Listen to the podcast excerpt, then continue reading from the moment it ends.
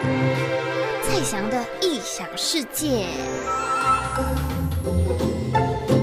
好，我今天开头要讲一个我觉得蛮有趣的东西，就是你们有听过，呃，如果你今天遇到船难，你漂流在海上，或者是你被冲到一个无人岛，你很饿很渴的时候，这时候你可不可以喝海水？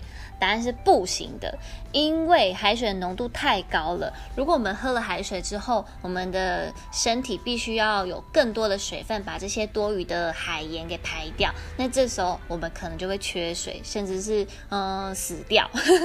所以，我们人类是不可以喝海水的哦。但是，猫咪是可以喝海水的哦。它们的肾脏是非常强大的，它们肾脏是强大到可以过滤海水。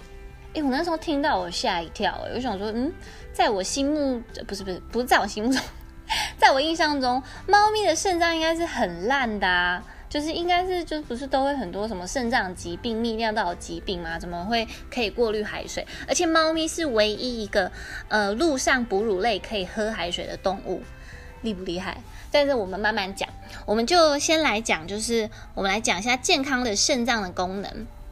它第一个就是调节我们体内水分的平衡。今天不管是喝太多水，或是呃喝太少水，它就会身体就会有一些机制，让你多尿尿，或者是就是少一点尿尿这样子。第二个就是产生肾激素，用以调节血压。然后第三个就是体内的废物的代谢跟排泄，例如说尿素啊，比如说呃我们今天身体很多很多的毒素，那我们就会透过我们的尿尿或是流汗排出。所以其实多尿尿，然后多排汗，对我们身体是健康的，这是一个非常正确的观念哦。再来可以过滤血液中的毒素。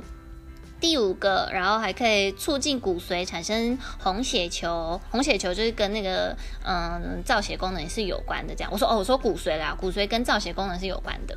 然后在第六个就是维持电解质的平衡，电解质就是钾、钙、磷、钠这些，或者是你的身体的酸碱平衡。其实肾脏是真的蛮蛮伟大，它有很多这些很微妙、很细小的功能都要肾脏去调节。因为其实身体真的，只要你那个平衡。一偏掉，你可能就会生病了。然后它可能也会因为要维持这么一点点小小的那个数值，它要花很大很大的功夫。所以其实人体是一件非常非常奥妙的东西。然后我刚刚讲了，就是猫咪其实很害怕肾脏生病嘛。然后肾脏生病的话，有可能就是会会死掉，因为其实有人讲说。每一只猫都一定会得肾脏病，只是早晚的问题。但我觉得没有到那么的极端啦。我有些医生是这样讲，但我我个人是觉得不用到那么的悲观或是极端。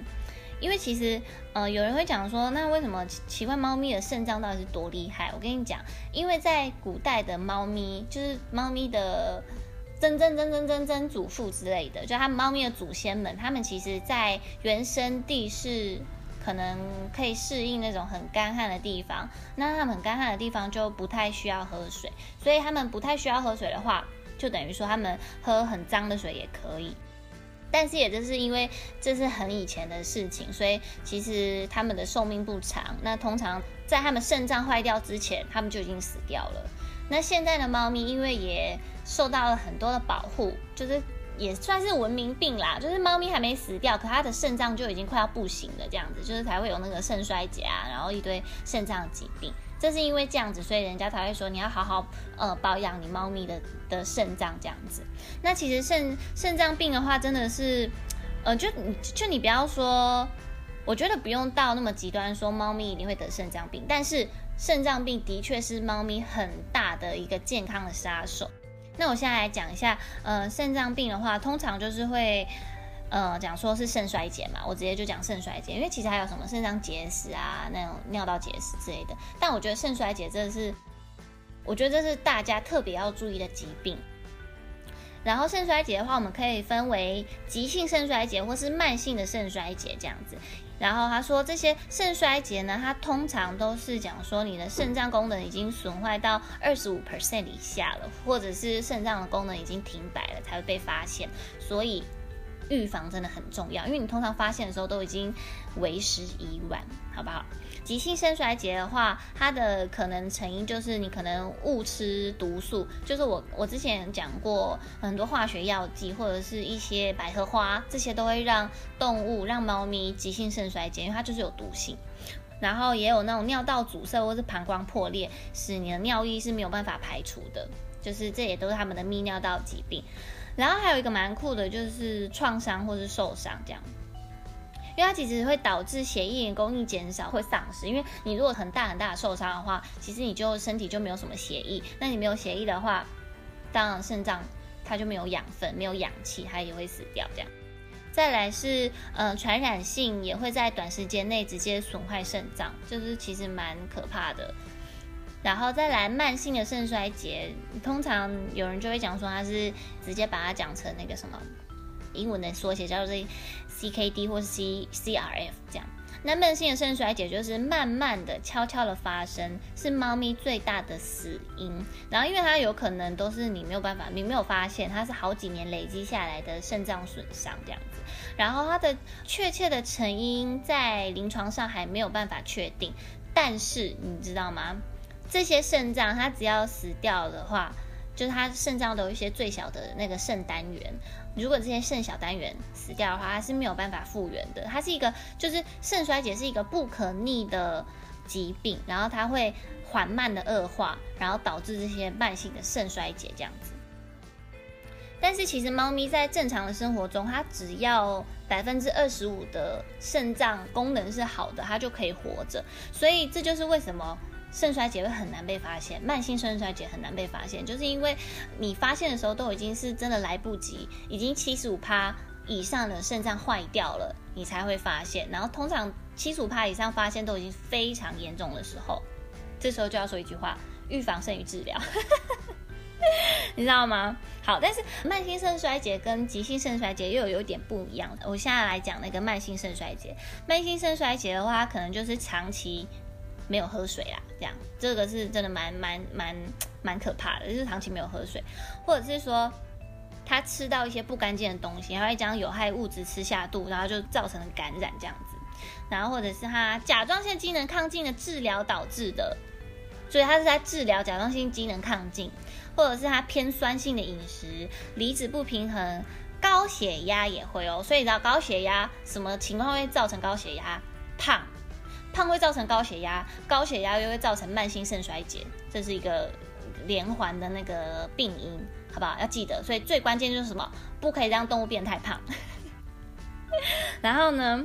我刚刚讲了，就是没有喝水的话，那这样我们到底要怎么预防肾衰竭的成因？就是很重要的是，我们就是要好好的保护我的我们的肾脏。就跟我前面讲的，就是猫咪的肾脏真的是非常的娇贵，我们一定要好好的照护。那我们到底要怎么照护呢？就要让它多喝水。可是因为猫咪它原生就是。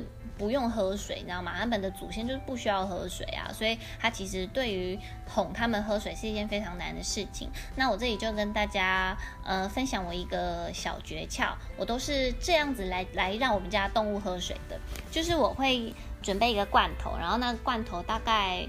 不用买到主食罐那么营养，你就随便一个 一个机能罐就好。但是我不太喜欢给他们吃汤罐或者是泥罐，他们喜欢有肉丝的那种罐头，就看你们家猫咪喜欢哪一种。然后就那个罐头，嗯、可能你就挖一半起来，然后但是放一个，就放一碗。整碗的水，然后加一点点的那个肉泥，这样子，这样你就要跟猫咪讲说，哎，是不是想吃这些肉啊？那你就要把这个水喝光光哦。而且这个水因为有那个罐头的味道，所以它们其实也会比较比较想要饮用那个水。这是我们家猫咪的做法，而且我们家猫咪很阿呆，就是他们很笨，他们有时候就是会把那个水喝掉，然后肉就还剩在那边。我想说。不就是叫你们要把水喝掉，你就可以吃到肉吗？就我现在就是把水喝光，然后肉不吃这样，所以我就会趁这个时候马上再把水加下去，马上再把那个水就是加到那个满的状态，我就是要逼你们喝水这样子。但是他们还蛮赏脸，他们很喜欢这个做法，而且他们呃也因为这样子真的喝了很多的水。我们家狗狗也是，还有再来一个就是就是因为我们家的猫咪，我们家有一只。妹妹 Elsa 那只白猫，它蛮奇怪，就是它平常很喜欢喝我们桌子上面杯子的水，它自己因为我们其实有那个饮水机，就是动物的饮水机，但它。很少去那边喝，他就很喜欢喝我我的水这样，所以我后来就在我们家很多地方都摆上一个杯子，然后都有干净的水，就是让他想要喝哪杯水就喝哪杯水，然后想要走到哪里就可以喝水这样子。因为我其实我觉得要让猫咪喜欢喝水已经很不容易了，那他今天既然喜欢喝某一个样子的水，那我就尽量多制造这种水给他喝。果然，它还是就是也喝得蛮开心的。所以其实有时候就是主人在再勤劳一点点，再努力一点点，再不怕麻烦一点，你就可以让你的动物有呃比较好的生活品质。我觉得大家可以去试试看饮用那个什么罐罐水这个方式，希望大家的猫咪都身体健康，好不好？不要有肾脏疾病。